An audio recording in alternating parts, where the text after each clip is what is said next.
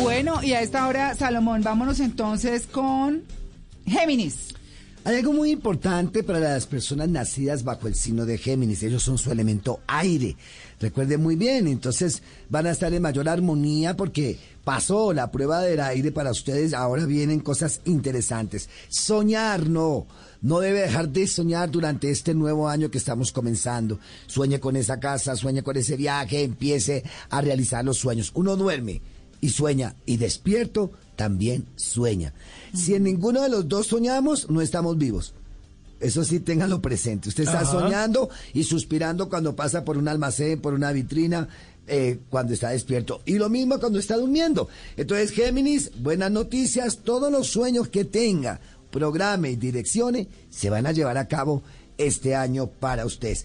Le quiero recomendar algo muy especial. No sé si ustedes recuerdan cuando uno estaba pequeño que hacía un avioncito con una Ah, sí. con una hoja. ¿Se acuerda Sí. que la doblaba bien? Total. Quiero que haga este ejercicio y lance hoy, que es el primer día del año, ese avioncito por la ventana si vive en un piso alto, salga a un parque y láncelo. Escríbale un deseo o dos, tres deseos que tenga y lance ese, va- ese avión pidiéndole que lleguen todos los sueños que necesita para este nuevo año.